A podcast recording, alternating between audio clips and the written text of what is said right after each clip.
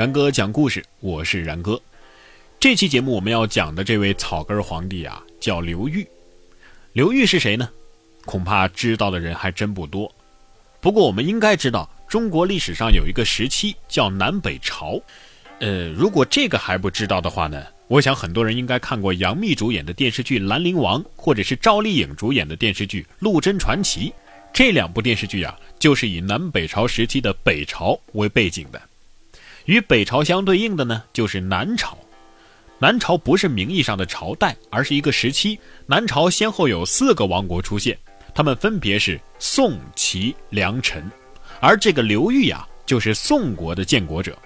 宋武帝刘裕，字德瑜，小名季奴，先祖是彭城人，也就是现在的江苏徐州市。后来呢，迁居到了京口，也就是现在的江苏镇江市。是中国历史上杰出的政治家、卓越的军事家和统帅。据《宋书·武帝本纪》记载，刘裕啊是汉高祖刘邦弟弟楚元王刘交的后代，生于兴宁元年三月壬寅夜，也就是公元三六三年四月十六日。刘裕生下来之后啊，他的母亲便死了，他的父亲刘翘客居京口，因为家境啊实在是太贫寒了，于是啊。刘裕的爸爸刘翘啊，就想把他给扔了。就说这个刘裕小时候啊，差一点就成为了弃婴。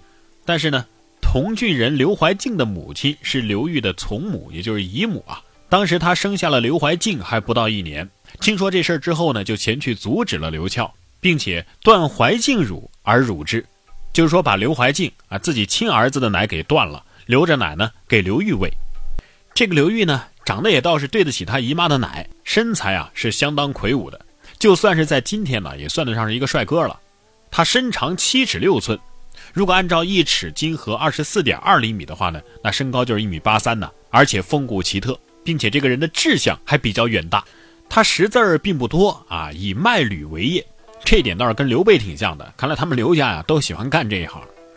但是呢，这个刘裕啊有一点不好，就是喜欢赌博，所以被邻居们呢看不起。当时京口有一家姓刁的大族，因为家里有钱有势，所以就鱼肉乡里啊，被称为是京口之蠹。这个蠹啊，就一种蛀虫。有一次呢，这个刘裕啊，就跟人家刁家的人赌博，你说这不是自不量力吗？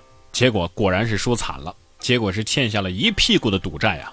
这个债主也是狠呐，找来了一把屠夫卖肉用的铁钩，穿透了他的手掌，拉着在大街上示众啊，并且在他的头上撒尿。甚至被刁家人附在马桩上，受尽了凌辱。幸亏啊，这时候有一个叫王密的人找到了刁家的人啊，代刘裕还清了赌债，这个刘裕才得以释放啊。但是不得不说，这刘裕还是个血性男儿。经历了这件受辱事件之后啊，他发誓一定要有所作为，报此奇耻大辱。他一怒之下砍掉了自己的一根手指，彻底戒赌啊。这个刘裕当年这个斩指戒毒法，好像一直流传到现在啊。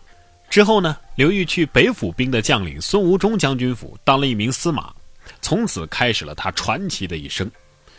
就是这样一个出生贫寒、没有任何家庭背景，用现在的话说呀，还曾经是一位不良少年的这个刘裕啊，后来竟然当上了开国皇帝，所以啊，有人称他是韩人掌权。后来有研究者说呀，这个所谓的韩人。指的就是地主阶级中的下层，他们没有什么特权，也沾不上祖宗的光，一切都得靠自己的努力和机遇。而这个刘裕呢，之所以能够在乱世当中崛起，除了他个人的能力很强之外，比如说他作战很勇猛啊，而且富有智谋、治军严明等等。除了这些之外啊，当时的天下大势对他也是非常有利的。什么时势呢？这个时势就是士族下克，寒门崛起呀。因为士族和东晋本为一体，士族下克了，那就必然意味着东晋王朝的灭亡。当时的士族地主啊，主要是靠九品中正制垄断政治的。当时的做官的那个制度叫荐举制，这个荐举就主要依靠个人的能力和条件了。但是到了东晋呢，却只看门第。换句话说，到了东晋这时候啊，你想要做官的话，那就必须要有门第。当然，这也不是绝对的。但是至少高级官员可都是要门第的，因此啊，叫上品无寒门，下品无士族。所以这个刘裕想要靠当官出人头地的话，恐怕是很难的。因为想要做大官啊，必须要有门第呀，而这个刘裕的出身是寒门呐。北魏史学家崔颢就评价说：“刘裕奋起寒微，不接仕途。”这就说明啊，刘裕是出身寒门的，而寒门出身的人是做不了大官的。想要做大官，那就只有让士族下课。因此，刘裕如果要崛起的话，那士族就必须要下课。那问题是，士族下课了吗？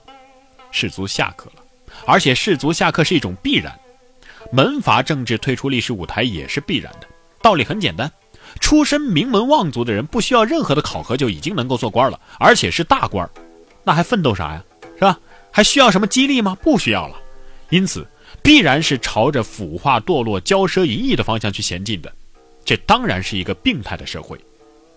由于政治垄断保障了豪门士族一出生就不用担心将来，所以他们考虑的并不是如何发家致富、如何去奋斗，而是什么清谈、玄学、搞唯美。放浪形骸、对酒当歌，甚至是嗑药、炫富、斗富、腐化、堕落等等等等。就比如说东晋有一位富豪啊，叫石崇，他和当时的皇帝的舅舅王恺啊斗富。这个斗富怎么斗呢？有一次啊，晋武帝赏赐给王恺一株二尺来高的珊瑚树，世上估计很少有与他相当的。于是这个王恺呢，就立马把这株珊瑚树啊给石崇看。这个石崇一看呐。直接拿东西把它给砸烂了。王凯边叹息边不高兴地说：“你你砸我东西干嘛呀？你肯定是嫉妒我。”石崇说：“这有什么了不起的？我现在就赔给你。”于是呢，叫下人把家里的珊瑚树全都拿了出来。在石崇拿出来的这些珊瑚树当中啊，树干枝条举世无双，而且光彩夺目的都有六七棵，像王凯那样的就更多了。王凯看了之后啊，简直是枉然若失啊，自叹弗如。可是你说这样的斗富又有什么意义呢？再就是清谈了，清谈什么意思呀？啊，不是你 这这这个清谈啊，不是啊，清谈用今天的话来讲呢，实际上就是空谈。习大大不是说了吗？空谈只能误国，实干才能兴邦啊。这就是当时掌握政权的豪门望族的子弟的生活。根本就不关心国家的死活，只会空谈，缺乏实干家呀，甚至都是一些无能之辈，是寄生虫。这样的人在东晋末期社会动乱，北方胡人南下的时候，他们怎么可能保家卫国、安邦定国呢？当年时任会稽的长官王羲之的儿子王凝之，他这是豪门望族的人，并且掌握了实权。他执政的时候遇到了孙恩之乱，战乱发生的时候呢？他并没有去抵抗，而是自己躲在家里祈求上苍保佑。那结局可想而知啊！他最终自己都被杀了。这就是当时士族人士的作为啊！正是由于他们是这样的所作所为，才造就了刘裕的崛起。其实平西这次叛乱的也正是刘裕，当时他还只是一个小军官。由于刘裕这次平叛有功，所以呢，他开始受到了重用，从此就命运呼叫转移喽。可是之后呢，又发生了桓玄叛乱。桓玄就是东晋枭雄桓温的后人呢。其实桓温当时自己就已经想当皇帝了，但是被谢安等人阻挠，最终流产，皇帝的美梦是化为乌有了。不过他的后人桓玄却实现了他的梦想。此刻的桓玄呢，是东晋的西府兵的领导。东晋当时只有两支军队，一支是西府兵，一支是北府兵。由于桓玄带领的西府叛乱。所以西晋呢，就只能靠北府了。而当时的北府的领导呢，叫刘牢之，他却投靠了桓玄。那结果可想而知，桓玄叛乱成功了。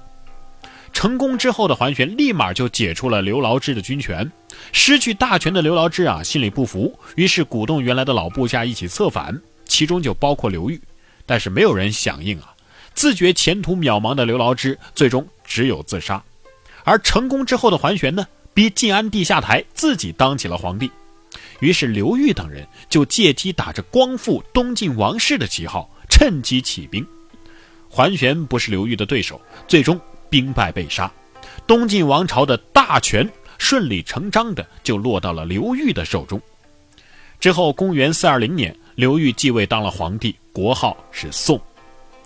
因此啊。刘裕之所以能够崛起，很大程度上就是门阀政治的衰落，也就是制度的腐朽啊，造成了掌权者氏族的没落。当氏族没落的时候，寒门庶族的崛起那就是必然了。